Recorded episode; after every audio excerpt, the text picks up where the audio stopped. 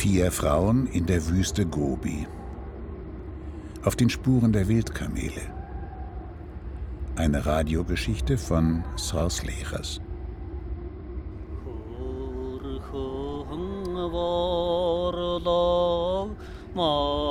Es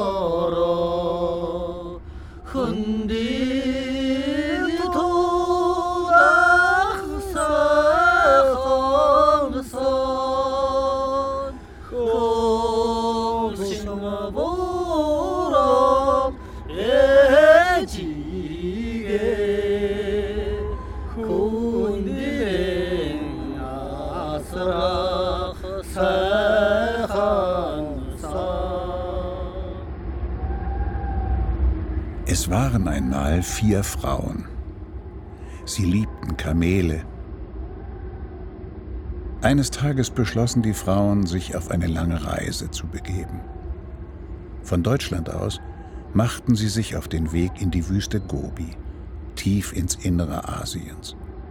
Denn dort, weit weg von der Zivilisation, lebt ein Geschöpf, von dem nur wenige Menschen gehört haben und das nur wenige Menschen je gesichtet haben. Das Wildkamel. Eine Postkarte können wir langsam mitschmeißen. Sollen wir sowas schon mitnehmen, Teebeutel und so? Oder kriegen wir das Tee und Kaffee sagt er eher hier kaufen, ne? Tee und Ja, Kaffee und Tee einstecken. Nicht für alle, aber Ja, ein Also hier kaufen. Ja. Kaffee und Tee. Wir, wir machen erstmal eine Runde und gucken, ne? Ja. Das Wildkamel ist ein Urahne des Hauskamels. Seit Ewigkeiten wandern die Wildkamele durch die trockene, felsige Wüste, stets auf der Suche nach raren Wasserquellen und dornigen Büschen. Doch vor 100 Jahren etwa drang der Mensch in ihr Gebiet ein. I think not possible. dann müssen wir wohl aufhören zu rauchen. Chinesen eroberten die Wüste von der einen, Mongolen von der anderen Seite. Die einen nutzten die Wüste für Atomversuche, die anderen suchten in der trockenen Wüstenerde nach Gold und Gruben. Später bauten die Menschen eine Autobahn quer durch die Wüste. Immer mehr Wildkamele starben und immer weniger Fohlen wurden geboren. To znaš smetana, Sahne, smetana, Smetana. smetana. Um, um, Adim Большой smetana. Um, yes, yes.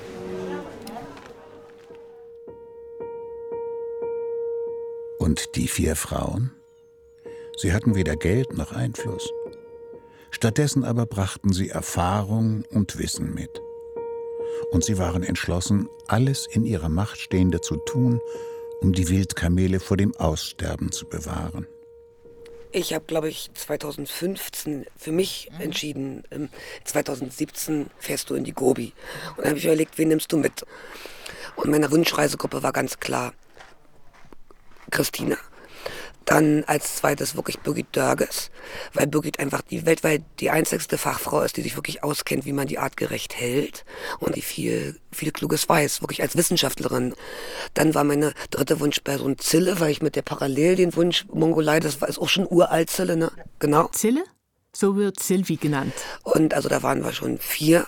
Und dann hatte im Hinterkopf immer noch, noch ein, ähm, ein Rep Reporter. Eine Reporterin. Die bin ich. Und zwar eine niederländische Reporterin. Und die Frau mit der tiefen Stimme, das ist Gabi Heidecke. Sie betreibt eine Kamelfarm in der Oberhavel, eine Stunde von Berlin entfernt. Und sie ist die Vorsitzende des Vereins Altweltkamele e.V. Naja, aber manchmal fahre ich ja die Eine Stadt. kräftige Frau mit schweren Stiefeln und einer selbst gedrehten Zigarette in der Hand. Ich bin immer in so einem Zustand, wo ein normaler Städter ähm, sich sofort in die Waschmaschine... Also ich bin immer schmutzig. Und ich habe auch immer schmutzige Fingernägel. Und insofern stört mich das höchstens, weil irgendwie das für andere scheiße aussieht alles so. Aber mich eigentlich, mich stört es nicht wirklich. Vor zwei Monaten habe ich mit Gabi zum ersten Mal telefoniert. Ich kannte sie vorher gar nicht, aber als sie von ihrem Plan erzählte, in die Wüste zu reisen, um ein Tier zu helfen, von dem ich vorher noch nie gehört hatte, wollte ich gleich mitkommen. Und Gabi? Naja, die wüsste, dass das Wildkamel ein wenig Publicity gebrauchen könnte. Also im Vergleich zu dem aussteigenden Panda oder Tiger gibt es weltweit viel mehr Engagement als, als beim Wildkamel. Und zum einen kennen es sehr wenige, genau. Und dann ist es ja auch sehr schwer zu erforschen, weil es ja so einsam lebt, dass man ja gar nicht rankommt. Und äh, das wäre schön, wenn wir es schaffen, das ein bisschen zu ändern. So. Das ist unsere Mission so ein bisschen. Ja, am Schicken wir uns merken, wo wir rein müssen. Ein paar Wochen später lande ich schließlich in Ulaanbaatar, der Hauptstadt der Mongolei. Gemeinsam mit den vier Frauen steige ich in einen altmodischen grauen Minibus. Sansa, der Fahrer, wartet schon auf uns. Er soll uns in die Wüste Gobi bringen. Vorher aber fahren wir noch zum Markt.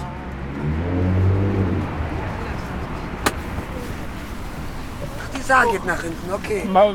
Ja, Saar, du haust den Altersdurchschnitt dramatisch nach unten. Ne?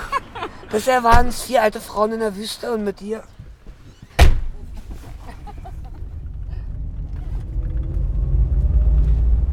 Wie viele Kamele hast du jetzt im Hof? Ähm, Im Moment elf oder zwölf, weiß ich nicht, elf glaube ich. Also ich, ich, ich habe eine hochtragende Stute, ne? also elf. Und ein, ein großes pränatales, zwölf, okay. Viele Menschen lieben Katzen, andere lieben Hunde. Ist das Zufall? Steht das in den Sternen? Und warum nennen einige Menschen das Kamel ihren Freund?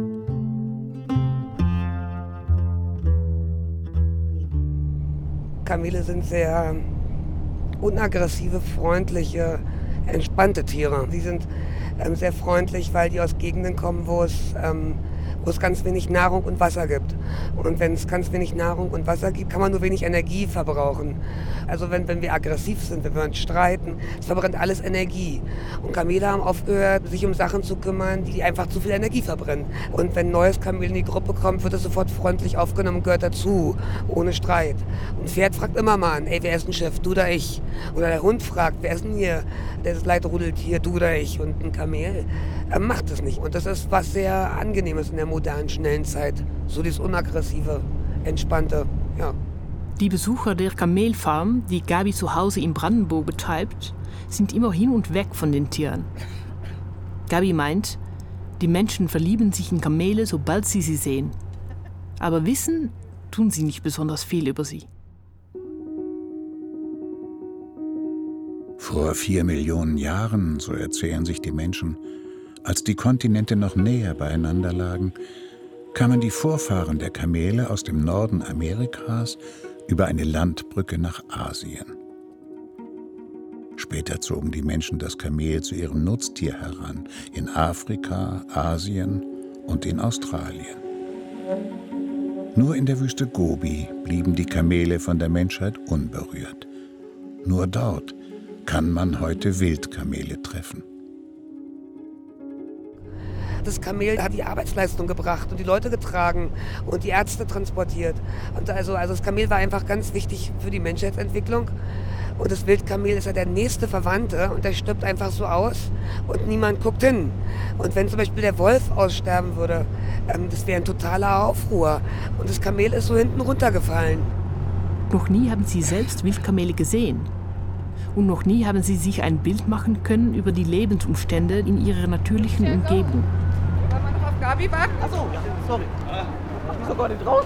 Nein, Der überdachte Markt in Ulaanbaatar. Die letzte Möglichkeit für einen Großeinkauf, bevor wir in die Wüste fahren. kommt der schöne Geruch her. Das sieht aber schön Sehr schön. Wir gehen vorbei an Ständen mit prachtvollem Gemüse, frischen handgemachten Nudeln und großen getrockneten Kamelmilchjoghurtstücken. Getrocknete Kamele-Joghurt. Also Schmeckt richtig wie Kamel, ja. Vielleicht doch nicht ein Kilo? Joghurt von Kamel?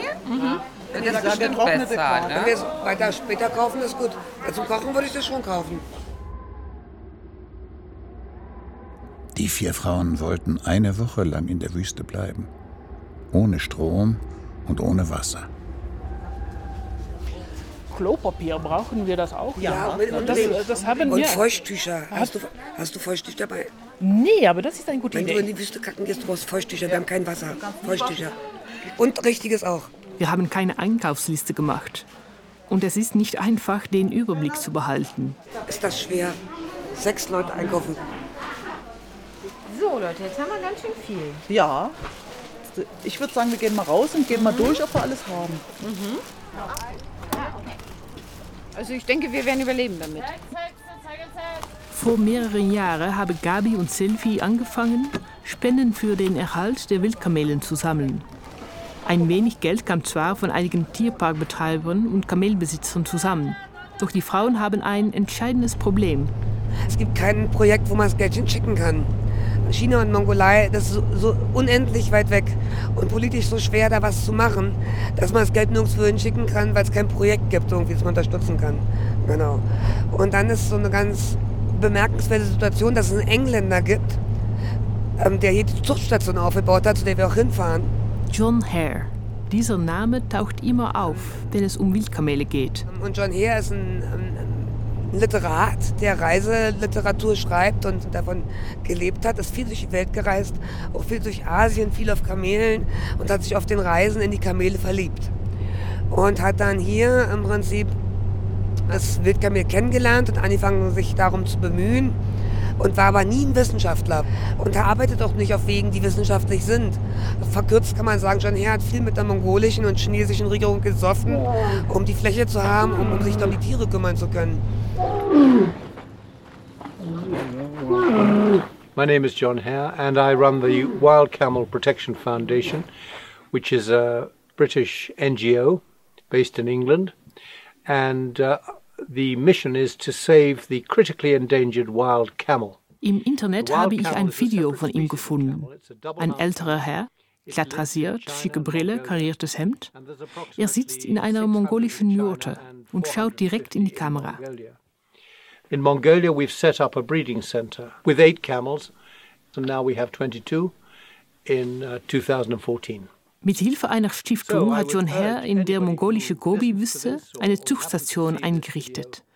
Es gibt eine Herde von momentan 32 Wildkamelen. Sie werden dort gezüchtet und gepflegt. In den Sommermonaten verlassen sie das Gebiet und ziehen durch das Naturreservat. Zum Winter, wenn es schwierig mit der Nahrung wird, kommen sie freiwillig in die Zugstation zurück, weil sie wissen, dass sie dort mit Heu und Wasser versorgt werden. Und hier, in dieser geschützten Umgebung, bringen die schwangeren Kamelstuten ihre Fohlen meist im Frühjahr zur Welt. If you can, help the Wild Camel Protection Foundation, which is the only charity in the world committed to protecting solely the wild camel. www.wildcamels.com. Thank you. Er ist kein Wissenschaftler und er wird bei uns in Deutschland von der wissenschaftlichen Gemeinde daher nicht unbedingt immer ganz ernst genommen. Und das finde ich natürlich unerhört. Da ist ein Mensch, der sich engagiert und der das Möglichste tut, um dem Wildkamel äh, zu helfen. Und nur weil er kein Wissenschaftler ist, wird er nicht von allen ernst genommen. Also das finde ich schon ein bisschen, das ist nicht gut. Die Deutsche Stiftung Artenschutz zum Beispiel oder die Zoologische Gesellschaft für Arten- und Populationsschutz. Die engagieren sich auch für den Schutz der Wildkamele. Aber mit John Hare möchten sie nicht zusammenarbeiten, da er nun mal kein Wissenschaftler ist. Gerade deswegen möchte sich Dr. Birgit Dörges, Biologin und Kamelforscherin aus der Nähe von Braunschweig, selbst einen Eindruck von der Station verschaffen.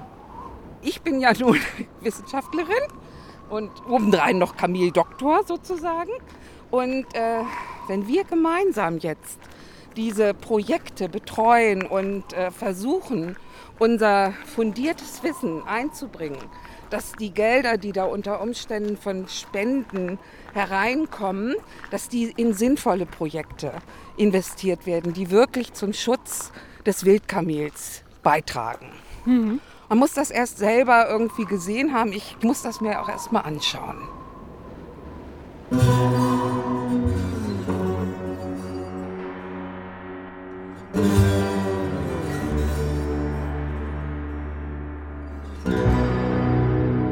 Die Frauen hatten große Pläne, doch der Weg bis zur Wüste war weit. Über zwei Tage lang fuhr sie Sansar durch endlose Steppen und leere Landschaften Weder Bäume noch Häuser waren zu sehen. Nur dünnes Gras bedeckte die Hügel. Hin und wieder erblickten sie vereinzelte weiße Jurten, mal einen Mann auf dem Rücken seines Pferdes, mal eine Ziegenherde. Und je weiter sie fuhren, desto verlassener wurde die Landschaft. Die grünen Hügel wichen kahlen Felsen.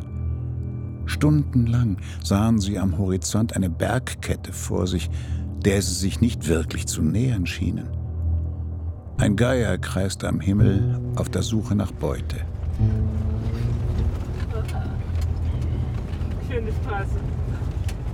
Es ist keine Straße. Irgendwann mündete die Straße in einen staubigen Sandweg. Lange war es her, seit die Frauen das letzte Mal einen Wegweiser gesehen hatten. Sansa, do you know where we have to go? That's good. Yippie, so kenne ich das doch. Da guck mal, aber hier ist eine Mauer, da kannst du dich doch hinter Guck mal verstecken. dahinter gehen. Das ist doch super. Urlaubpause.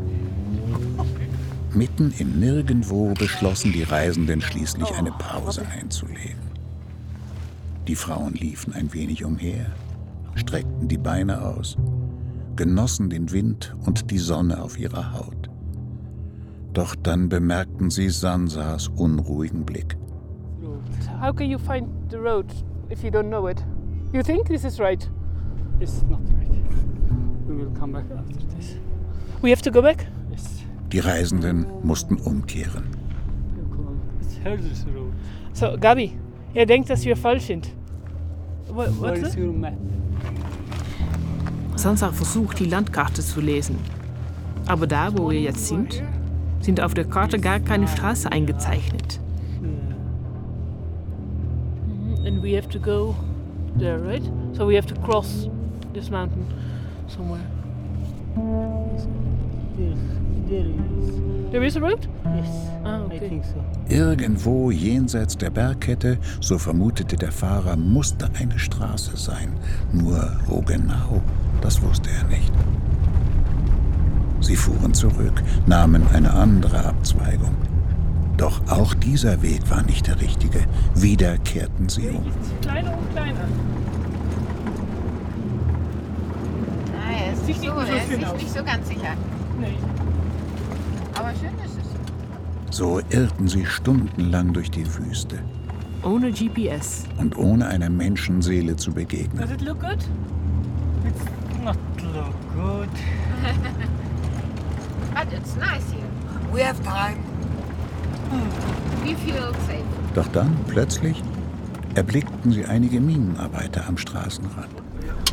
Aber jetzt ist es jetzt sowas ist die Rettung. Ne? Jetzt kann man fragen. Also nicht so weit, denke ich. Nicht weglaufen wieder, sonst kriegt ihr Stress. Nein, machen wir nie wieder. Wir müssen ja nur wissen, wo es lang geht. Sansa stieg aus dem Bus und fragte die Menschen nach dem Weg. Yes? We go? So, wh- what did they say? They said Sie fahren zehn Kilometer geradeaus und biegen dann links ab auf einen Sandweg, antwortete der Fremde. Diesem Weg folgen sie sieben Stunden lang. Dann sind sie am Ziel.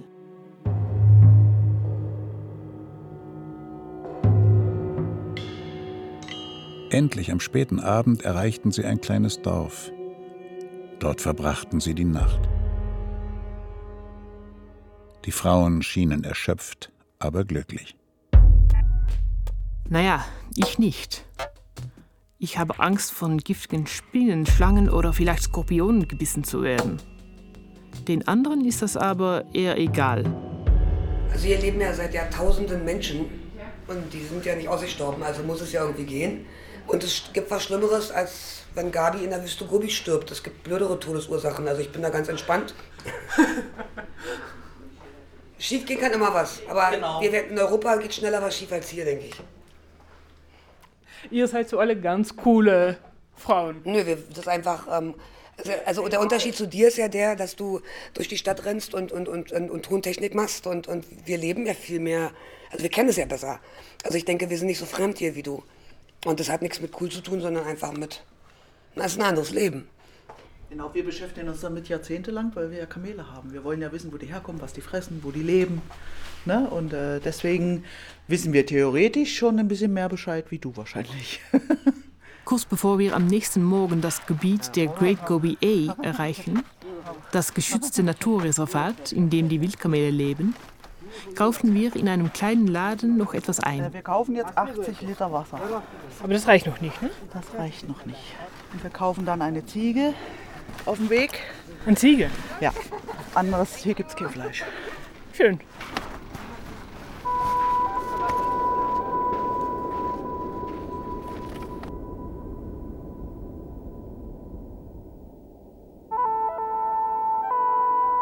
Tagelang waren die Frauen gereist, hatten Tausende von Kilometern hinter sich gelassen. Jetzt waren sie nur noch eine Stunde von ihrem Ziel entfernt, der Zuchtstation in der Wüste Gobi, von der sie schon so viel gehört hatten und die sie endlich mit eigenen Augen sehen wollten. Der britische Gentleman, der Gründer dieses Ortes, hatte den Hirten die Ankunft der Frauen angekündigt. Aber es ist sehr klein, ne? Birgit. Aber es ist eine zwergenkleine Fläche. Ja, es wurde ja vergrößert. Ja, Aber was ist klein? die Fläche. Wir stehen vor einem Zaun. Neben uns eine Jurte und ein kleines verlassenes Gebäude. Weit und breit ist kein Mensch zu sehen. Das ist umsonst. Ja. Ah, das ist von der anderen Seite. Das ist nicht. Ich hatte gedacht, das ist riesig. Das hatte ich jetzt auch gedacht. Ja, aber wenn es sich aus bisherigen eben finanziellen Gründen nicht machen ließ, ne, und sie arbeiten ja dran, dass es verbessert wird. Gabi ist enttäuscht? Nö. Wieso enttäuscht bin ich ohnehin nicht, ne? Ich bin froh, dass wir das hier überhaupt mal persönlich Also sehen ich bin dürfen. schon, also John sagte, die Wildkamele werden für uns eingetrieben. Also da wäre ich schon enttäuscht, wenn wir die nicht sehen. So, das wäre ich schon. das kriegen wir schon noch hin. Ja. John Hare, der selbst zur Zeit in England ist, hatte uns versprochen, ein Treffen mit dem mongolischen Direktor der Zugstation zu arrangieren. Der Direktor ist der wichtigste Mensch in der Mongolei, wenn man es mit Wildkamelen zu tun hat. Den kennt niemand bisher, weil der gerade neu ist. Und John Hare kennt ihn auch noch nicht persönlich.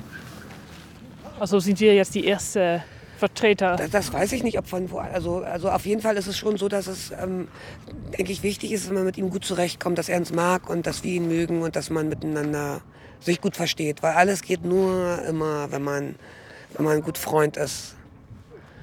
Wenn die die Tür zumachen, dann ist man, ist man, ist man raus sozusagen als Europäer. Naja, ich glaube, es gibt da hier drei Betten, da drei Betten. Also Ich würde auch auf meiner Isomatte schlafen. können wir auch. Ach, wir werden. Wir werden das ganz spontan. Also ich denke. Da niemand zu sehen war, beschlossen die Frauen, sich in der Jurte ein wenig auszuruhen. Uns ist gleich zu Anfang unserer Reise die Gastfreundlichkeit der Mongolen aufgefallen. Jeder, der vorbeikommt, ist in ihren Jurten willkommen. Ich will mich gerade ein wenig ausruhen, doch dann höre ich plötzlich draußen Stimmen. Drei mongolische Männer stehen vor der Jurte. Einer von ihnen, ein ziemlich kleiner Mann im Camouflageanzug, unterhält sich aufgeregt mit Sansar, unserem Fahrer. Die Atmosphäre ist angespannt. Die Männer sprechen kein Englisch und klar, auch kein Deutsch. Schön, dass die immer so viel erzählen. Der kann doch mal was versuchen zu übersetzen. Ich würde gerne wissen, worüber sie reden. Das ist Christine Montag, Tierärztin aus Nordfriesland. Wissen Sie schon etwas? Wir wissen schon insofern jetzt Bescheid, dass der Direktor von diesem ganzen äh, Nationalpark und auch von dem Wild Camel Center vor drei Tagen nach Ulaanbaatar abgefahren ist, weil er nur die Nachricht bekommen hat, da kommen fünf Touristen, die wollen Kamel reiten. Ihr denkt, dass wir Touristen sind. Der Mann, mit dem Sansar spricht, ist der Betreuer der Wildkamele auf der Zugstation. Zok heißt er. Er hat neun Kamele für uns mitgebracht, weil er dachte, wir sind gekommen, um eine Runde auf seinen Kamelen zu reiten. Christine versucht, ihm die Situation zu erklären. It's important for us that he knows that we worked together with John Hare and met him last year. Okay. And spoke about our visit here. Okay. That we try to support um, okay. that center. Maybe mm -hmm. you mhm. can translate it? Christine stellt ihre Kolleginnen vor und erklärt, dass sie die Vertreterinnen des Deutschen Kamelvereins sind. and I'm a doctor for veterinary medicine. And um, all we have together an association. Association. Uh, you understand? Yes. Yes. To protect the wild camel. Okay. Maybe you can translate that? It, uh, wir machen jetzt ganz kleine Schrittchen. Mhm. John Hare soll genau an dem Tag hier ankommen, an dem wir wieder zurück nach Ulaanbaatar müssen. Der kommt am 20. hierher und der Direktor der ganzen Anlage ist vor drei Tagen nach Ulaanbaatar gefahren. Also es ist ja alles gar nicht gewollt, dass wir zusammenkommen, habe ich so ein bisschen den Eindruck. Entweder es verschlusert, dann ist es einfach Schusseligkeit oder es ist System. Das weiß ich jetzt im Moment noch nicht.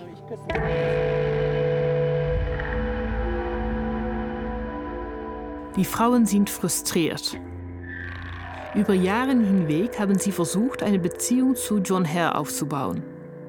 Sie wollten Vertrauen schaffen zwischen dem berühmten britischen Beschützer der Wildkamele und den Tierschutzorganisationen in Deutschland. Die Einladung sollte der Anfang einer Kooperation sein. Aber jetzt sieht es danach aus, als hätte John Hare den Besuch der Frauen gar nicht richtig angekündigt.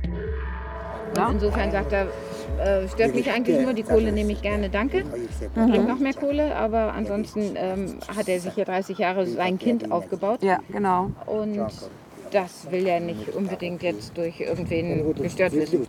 Also ich hoffe, dass es einfach ein bisschen verschusselt und schlecht organisiert ist. Das würde ja einfach Hoffnung geben, dass man letztendlich doch was zusammen machen kann. Das andere wäre schade, Christine, mhm. ist aber nicht auszuschließen. Ist nicht auszuschließen. Ne? Aber ich meine, wir sind ja kluge Frauen. Ne? Und wir kriegen das schon hin. Wir kriegen das hin. Okay.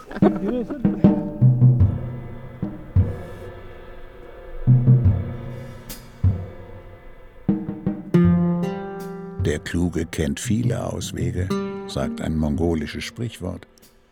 Wenn John Hare ihnen nicht helfen konnte, mussten sich die Frauen einen anderen Verbündeten suchen und zwar Bayerbad, der mongolische Direktor der Zugstation und des Naturreservats Great Gobi A. Sansa nimmt sein Telefon und wählt die Nummer des Direktors, die er von Zock bekommen hat. Und es vergingen nicht mehr als zehn Minuten. Okay. Okay. 20. I told him, we are want to meet you 20th at night, we will meet there. Uh-huh. Oh, so, we so have it is possible to have yes, a meeting at mm-hmm. 20th of September, September at night in Ulaanbaatar. In UB. That would be a wonderful thing. Yeah. Sansa, the biggest driver and translator and yeah. wild camel projector all over the world. Now we need meat. Yeah. Yes. Allmählich öffnete Zurk, der mongolische Hirte, sein Herz. Denn er hatte verstanden, dass es den Frauen ernst war. Sie wollten die Wildkamele sehen, ihre Lebensweise beobachten. Und dazu beitragen, dass der natürliche Lebensraum der Wildkamele erhalten bleibt. Und schließlich bot Zock den Frauen an, auf seinen Hauskamelen dorthin zu reiten, wo sich die Wildkamele während der Sommermonate aufhalten. Sansa und der Kamelpfleger Duga Karam kommen mit. Unsere Safari mit den Kamelen, auf den Kamelen. Wir werden in das Gebiet der Wildkamele reiten und hoffentlich welche sehen.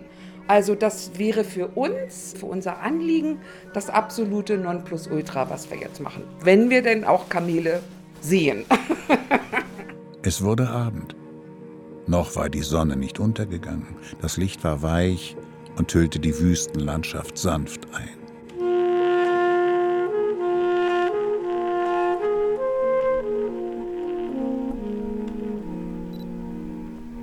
Silvi fotografiert die Kamele. Gemütlich. Die sehen so Ja, die kuschelig sind aus. gemütlich. Das ist auch ein Mehl. Hm? Das ist auch ein Mehl. Wie, wie siehst du das jetzt? Äh, der Bullermann da. Hm? Der Pu äh, äh, Penis ist dort. Wo, wo, wo, wo. Sieht man jetzt schlecht. Ja. Wir gucken mal bei ihm. Komm her. Vorsicht. Ah ja, okay. Bullermann nach hinten. Nach hinten? Ja, geht nach hinten. Und wie machen die das? Im Liegen. Stute legt sich hin, hängst Ja? hinten drauf. Ja. Aber Und dann ja, passt das wieder. dann passt das. Dann passt okay. das. Dann wie alt können die werden? Hier bis 40. Mhm. Okay. In Europa nicht ganz so wegen der Feuchtigkeit, aber Wie alt sind deine Kamele? meine Stute ist 12 und mein Wallach ist äh, 9. Der kommt sogar mal gucken mit der Nase. Naja, wollte jetzt gucken, was du da hast. Genau. Nimm ein guter Oh, du, du hast Mundpus. Das riecht, ne? Ja, nach Zwiebel. Und ich brauche dieses Kuscheln tagtäglich. Dann fühle ich mich wohl. und meine Kamele, die sind ganz anders. Die kommen halt ran und legen auch mal einen Kopf auf die Schulter. Aber er genießt das jetzt auch. er genießt das auch. Also diese hängende Unterlippe sagt das, ne? Ganz entspannt. Ja, ganz entspannt. Ne? Ganz entspannt. Ne? Nach Sonnenuntergang lud der Hirte die Frauen zum Essen in seine Jurte ein. Was, und was ist die, ähm, das Weiße, was hier noch drin ist? Nee, das Also ist Fett, sind, glaub ich, aus nicht so. Ja, ich glaube Nee, auch so einfach das so. innere Fett so. Aber ist die Kopf auch drin? Da war kein Kopf drin. Also von der letzten Ziege, das der Kopf hier. liegt hinten am Klo. Aber Ja, ich hatte auch so ein bisschen Friedhof der Kuscheltiere, als sie herausgelaufen sind. Da liegt ein Kamelkopf noch mit Fell dran und so. Mhm. Und dahinter liegt so ein halbes Ziegenbein und so auch noch mit Fell dran. Also es war so ein bisschen gruselig, die Tour. Also. Die Frauen wollten von dem Hirten so viel wie möglich über die Wildkamele, die sie hofften, bald zu sehen, erfahren. Sansa, ihr Fahrer, saß mit den Frauen im Zelt und übersetzte ihre Fragen in die Sprache der Hirten. And maybe you can ask him what would be the most important um, medication he he think um, he can need for the camels. Während des Mahls erzählte der Hirte von den Erfolgen ihrer Arbeit mit den Wildkamelen, aber auch von ihren Sorgen und Nöten. Allmählich wuchs der Respekt zwischen Zog und den Frauen.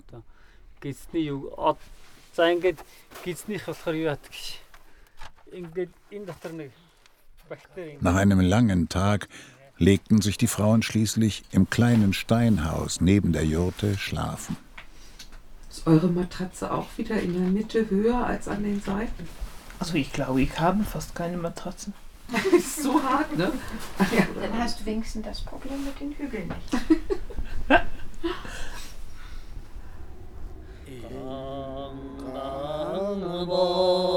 The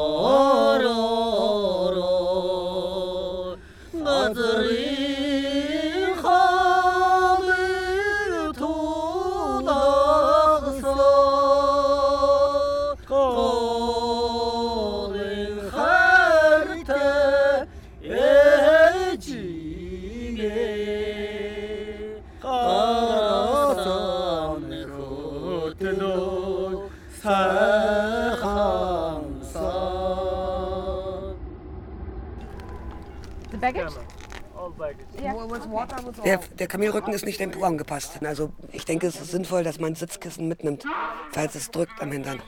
Du sitzt hier auf Stellen, darf ich dir mal Po fassen? Also du sitzt auf der Stelle. Das tut einfach weh nach ein paar Stunden, weil man es nicht gewöhnt ist. Noch bevor es am nächsten Morgen losgeht, wird mir klar, dass zwischen den Frauen eine klare Hierarchie besteht, wenn es ums Kamelreiten geht. Ganz oben stehen Gabi und Sylvie. Sie sind erfahrene Kamelreiterinnen, denn sie besitzen ja selber Kamelen in Deutschland. Dann kommt Christine. Das letzte Mal, als sie auf einem Kamel saß, war sie noch ein Kind. Vor 40 Jahren etwa. Dafür reitet sie mehrmals in der Woche auf ihrem Pferd. Und? Freust du dich auf das Reiten? Ja! Ich bin genauso erfahren wie du. Ganz unten sind Birgit, die Biologin, und ich. Wir haben beide keine Ahnung von Reiten. Du freust dich auch, hä? Ja, ich bin gespannt. Du bist gespannt, was? Naja, wie es so wird, wie sie sich benehmen. Hast du noch Tipps und Tricks für das Kamelreiten? Äh, nee, einfach locker sitzen und wenn ihr merkt, ihr spannt euch innerlich an, dann einfach. Das überträgt sich aufs Kamel. Also ich gehe dann immer. Okay. Und äh, es kann sein, dass das schmerzt hier an den Adduktoren. Das hört aber nach einer Weile auf. es gibt aber auch, dass die Muskeln dann ganz dicht machen. Also so ist es bei mir. Und dann muss ich mich vom liegenden Kamel stützen, weil ich nichts mehr bewegen kann. Aber ich habe ja, hab ja Sport gemacht und trainiert. Ich hoffe, das klappt. Am frühen Morgen begannen die Frauen und Hirten ihre Reise auf den Kamelen durch die raue, karge Wüstenlandschaft. Bizarre, zerklüftete Sandsteinwände und felsige Gebirgsketten entfalteten sich vor ihrem Blick. Das ist irgendwie unwirklich. Und so völlig weg von allem. Zock, der Hirte, führte die Karawane an und pfiff dabei seine Lieblingsmelodie. Kann mal jemand die Birgit abholen? Birgit hat etwas Schwierigkeiten, ihr Kamel im Zaum zu halten. Jedes Mal, wenn es einen Busch sieht, beginnt es zu fressen. Birgit, einfach eindrehen. Ah, sie kommt. Sie kommt. Ja, weiter so. Ich glaube, die Birgit muss jemand ans Seil nehmen. Und so ritten die Frauen mehrere Stunden lang, während die Sonne immer höher stieg und die Wüstenluft immer heißer wurde. Oh, ich kann nicht mehr.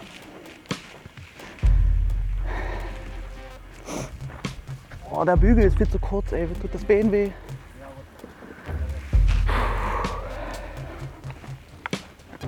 Ja, ich habe Arthrose in der Hüfte, die ist kaputt. Scheiße, wenn der Körper nicht mitspielt. Doch sie gaben nicht auf. Sie stiegen die Berge hinauf, ritten durch eine tiefe Schlucht, bis sie schließlich am Abend eine kleine Oase erreichten. Hier schlugen sie ihr Nachtlager auf.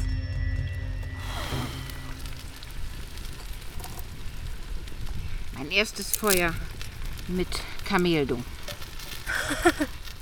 Wie viel Kamel, wie sagt man das, Koten hast du? Ah, ich habe nur so vereinzelte Krümelchen erst eingesammelt, weil die ja trocken sein muss. Und die meisten, die hier rumliegen, waren großen Haufen, waren noch zu feucht. Und dann fand ich aber einen komplett durchgetrockneten Haufen. Der liegt noch da drüben. Den nehmen wir dann als Nachschub. Nein, ich habe mir die Hände gewaschen zwischendurch. Also was macht ihr, Gabi? Ähm, Fantasie essen. Was ist da alles drin? Was im Moment drin ist? Mhm. Öl, Kartoffeln, Mohren, Zwiebeln, Wurst. Und kommt noch etwas dazu? Na klar. Wasser, Buchweizen, die Fleischreste von Mittag, Lauch, äh, eventuell am Ende Smetana und ganz am Ende Melone. Melone? Wir sind mutig. Ja. Ich, also das Fantasieessen, das entwickelt sich beim Machen. Am nächsten Morgen, während die Frauen frühstückten, kam plötzlich der Hirte zu ihnen gelaufen und bat sie, sich zu beeilen. Er hatte gehört, dass eine Herde Wildkamele in der Gegend gesehen wurde. Und so sputeten sich die Frauen und die Karawane zog weiter, dorthin, wo sie die Wildkamele vermuteten.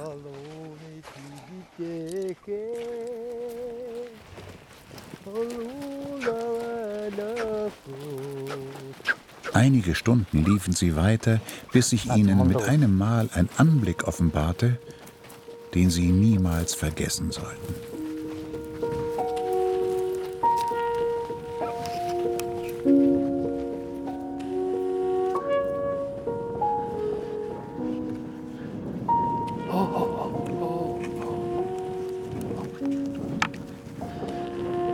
Es gibt eine ganze Gruppe Wildkamele. Ein, zwei, drei, vier, fünf, sechs, sieben, acht, neun. Die Kamelen stehen dort und gucken uns an. Toll. Die sind jetzt ganz interessiert. Die gucken erst mal, wer hier ist. Das ist nur 100 Meter. Wie weit sind die? Vielleicht 100 Meter, ja. Aber wir müssen leise sein.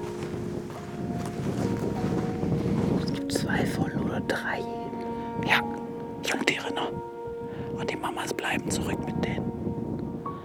Spitze. Spitze. Super. Ja, toll. Gänsehaut. So, was machen die jetzt? Die sind neugierig. Die gucken erst mal, wer hier angekommen ist. Aber äh, ganz entspannt sind die schon. Die Mütter bleiben stehen, die Kinder säugen. Das ist auch beim Dromedar so, beim wildlebenden Dromedar, so synchrones Säugen. Und ich glaube, sie fühlen sich nicht. Aber neugierig sind sie natürlich. Gehen wir dahin. Ja, machen wir. Okay. Die Wildkamele kommen näher. Wie merkwürdig.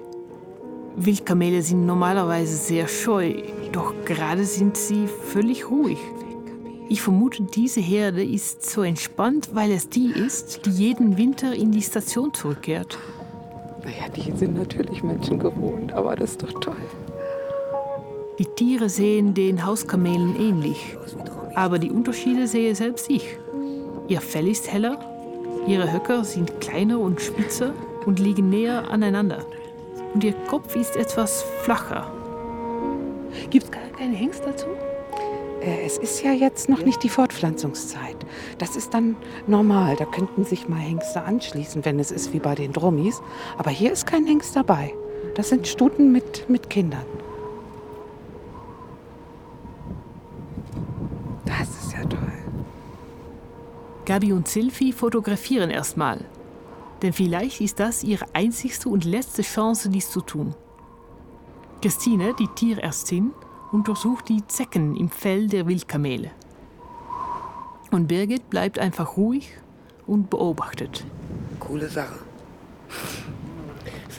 Ein Glück, dass du mitgelaufen bist. Das, das wäre das wär gar nicht. Wäre nicht auszuhalten, ne? Und ihr könnt sagen, was ihr wollt. Es möchte jemand, wahrscheinlich der Kamelgott, es möchte jemand, dass die Reise so läuft, wie sie läuft. Ne? Also es ist ein Zeichen. Ja, der Kamelgott war mit ihnen. Zufrieden beobachtete der Hirte die Frauen. Selten zeigten seine Besucher eine solch große Hingabe den Tieren gegenüber. Stundenlang sehen die Frauen den Wildkamelen zu. Weder Birgit, die Biologin, die schon in Australien jahrelange das Verhalten der wildlebenden Dromedare erforscht hat, noch die anderen Frauen können Verhaltensweisen finden, die sich von denen der Hauskamelen unterscheiden. Das Wildkamel ist dem Hauskamel, was sein Benehmen angeht, erstaunlich ähnlich. He is good singer. Abends setzten sich die Frauen, Sansa und die Hirten wieder zusammen. Über ihnen schien der klare Sternenhimmel.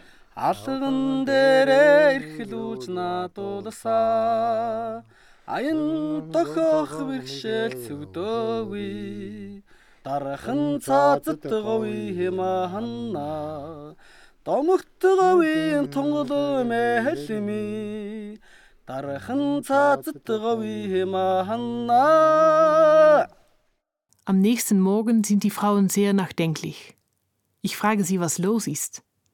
Sie müssten jetzt konkrete Pläne machen, wie es in Zukunft weitergeht mit dem Schutz der Wildkamelen. Sonst könnte es zu spät sein. Es gibt ungefähr noch mit guten Schätzungen 1200 Stück auf der ganzen Welt. Das ist nichts. Die Chancen, dass die nicht mehr lange da sind, sind groß. Deswegen müssen wir alles tun, um das zu verhindern. Einige der Wildkamele, die in China leben, sind in der Lage, ganz hochkonzentriertes Salzwasser zu trinken.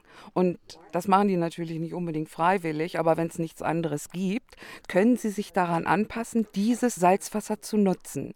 Und äh, auch die Wildkamele, die in diesem ehemaligen Atomtest Waldgelände leben, die haben auch die hohe Strahlung durch die Atomtests überstanden.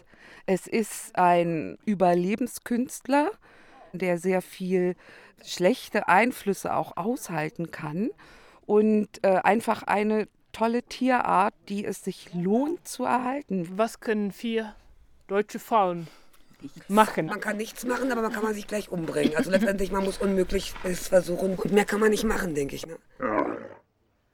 Schon auf der Zugstation lässt sich einiges relativ unaufwendig verbessern, denken Sie. Ich weiß nicht, ob du gesehen hast im Stall die Riesenkackhaufen. Da war so eine Schicht Scheiße im Stall. Und wenn dort zehn Tiere sein, die dort eingesperrt sind, ist ein ganz, ganz hoher Infektionsdruck durch die Scheiße. Die liegen in der Scheiße, die fressen aus der Scheiße. Mhm. Und äh, das, ist, das müsste man denen eben beibringen in diesen. Workshops, dass man da wirklich alle zwei Tage dann mal die Scheiße da rausnimmt. Ne? Wir brauchen unbedingt eine Möglichkeit, dass die Hengste von den Stuten abgetrennt werden können, und zwar sicher abgetrennt werden können, weil die zur Hauptfortpflanzungszeit für die neugeborenen Fohlen zur Gefahr werden können. Und das will man natürlich auf einer Zuchtstation nicht haben. Aber Gabi hat mir die ganze Zeit erzählt, wie freundlich die Kamelen sind, so gar nicht aggressiv und alles. Ja, sind sie auch. Ganz genau. Bis auf die testosteronvergifteten Hengste gegenüber neugeborenen Fohlen. Das ist die ganz große Gefahr. Und das ist was, was wir hier unbedingt verhindern müssen, damit die Zucht eben noch erfolgreicher wird. Als sie an der Zuchtstation angekommen waren, schliefen die Frauen ein letztes Mal unter dem Sternenhimmel. Dann, am nächsten Morgen, wurde es Zeit, sich zu verabschieden. Zunächst von den Kamelen, auf denen sie tagelang geritten waren. Na, da gehen sie. Da ist Stütchen vorne weg. Tschüss, Dickerchen, mach's gut. Bye bye. Ja, bye bye. Dankeschön. Und dann von den Hirten. We come back. Okay. Der Abschied fiel schwer. Jetzt sitzen wir auf der Hinterbank unseres Minibusses. Keine sagt etwas. Jede ist in ihren eigenen Gedanken versunken und schaut aus dem Fenster.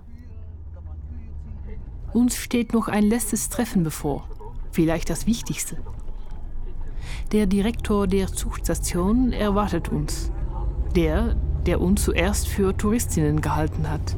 Ich denke mal, wir lassen äh, Christine und Gabi sprechen, weil ähm, Gabi ist ja die Vorsitzende vom Verein ne, und Christine der Übersetzer. Und dass, äh, wenn Gabi sagt, Mensch, Birgit, sag auch was dazu. Ist ja, ja okay, aber ich denke, aber das ist gar nicht wirklich nötig. Also wenn sich das anbietet, dass Birgit ihr Fachwissen einbringen kann, heute im Gespräch, dann macht was. Aber das ich wollte ja der Birgit jetzt nicht den Mund verbieten. Ich wollte bloß, dass, dass die alle durcheinander auf ihn einreden. Ich denke, dass Vertrauen und, und, und Freundschaft eine große Rolle spielt. Und das Einzige, was man vermeiden muss, dass wir, dass wir sagen, man muss. Oder das ist nicht in Ordnung oder so. Also, man, also das, sowas, ist einfach die europäische Arroganz, dass man sowas vermeidet. Aber das wird uns gelingen, denke ich. Da sind wir alle genug im Thema. Nach drei Tagen Fahrt im Minibus kommen wir endlich wieder in Ulaanbaatar an. Verkehrsstau und graue Hochhäuser. Wir haben nur wenig Zeit, in unseren Hotelzimmern auszuruhen. Nach 20 Minuten mussten wir wieder in die Lobby. Unser Gast ist da. His name is Bayir Baht. He works for the government at uh, Mongolia's Gobi strictly protected area A. And he's the director there. Der Direktor wird von einem Assistenten und einem Übersetzer begleitet. Bayerbat hat einen ernsten, entschiedenen Blick. Er trägt einen schicken Anzug. In der einen Hand hält er ein Clipboard, in der anderen sein Handy. Wir setzen uns ins Restaurant und er hält uns einen ausführlichen Vortrag über die Wüste Gobi und die Wildkamele. Die Frauen beginnen etwas unruhig auf ihren Stühlen hin und her zu rutschen. Endlich beendet Bayerbat seinen Monolog und entschuldigt sich dafür, dass er uns nicht wie verabredet auf der Zugstation getroffen hat.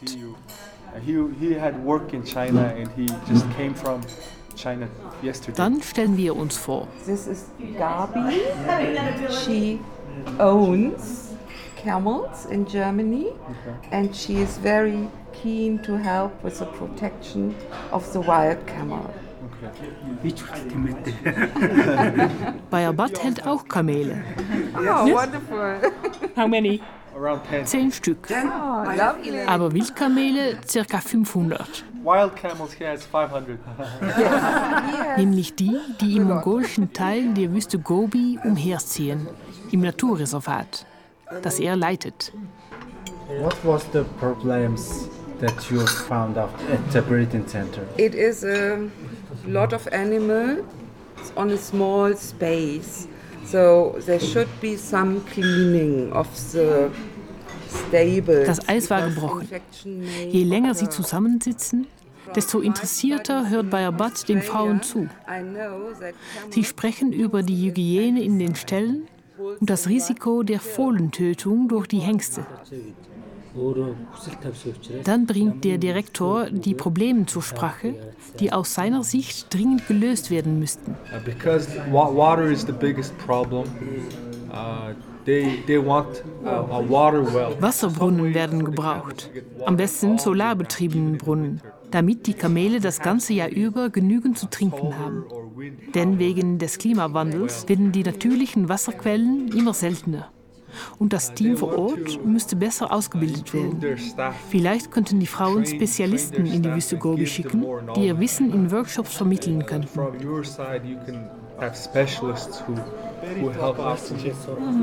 Ja, jetzt wird es ernst. Aber es ist doch gut. Ich meine, das, das ist doch eins. Es ist doch, das wollten wir doch. Ja. Yes. Als drei Monate vergangen waren,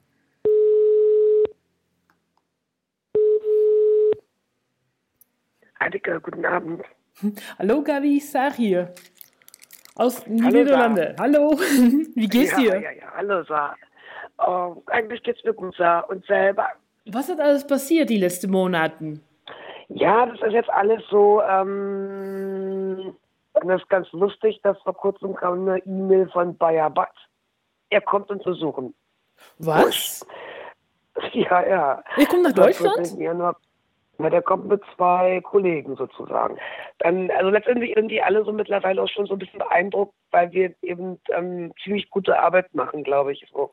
Also das, es gibt ja keine Aktion zum Wildkamel in Deutschland, weil es ja niemand hingekriegt hat, da Kontakt aufzubauen. Und nun kommt der Bayerbad uns besuchen. Also völlig verrückt.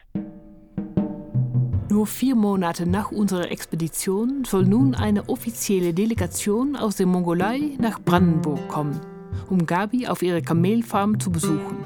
Die drei anderen Frauen werden ebenfalls versuchen zu kommen.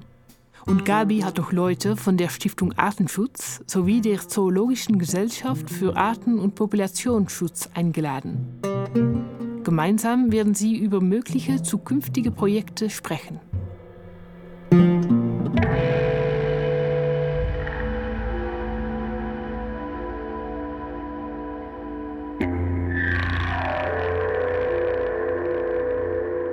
Seit langer, langer Zeit, tief in der Wüste und weit weg von der Zivilisation, lebt ein Geschöpf, von dem nur wenige Menschen gehört und das nur wenige Menschen je gesichtet haben. Das Wildkamel. Und wenn es nicht gestorben ist, dann lebt das Tier noch heute.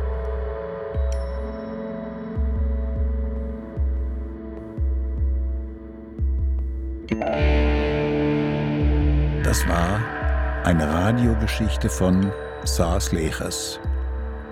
Vier Frauen in der Wüste Gobi. Auf den Spuren der Wildkamele. Erzähler Walter Kreie. Und die Autorin. Ton Kaspar Wollheim, Bernd Bechtold und Martin Scholz. Regie Friederike Wicher. Assistenz Andrea Andrisevic. Redaktion Gabriela Hermer. Eine Produktion des Rundfunk Berlin-Brandenburg 2018.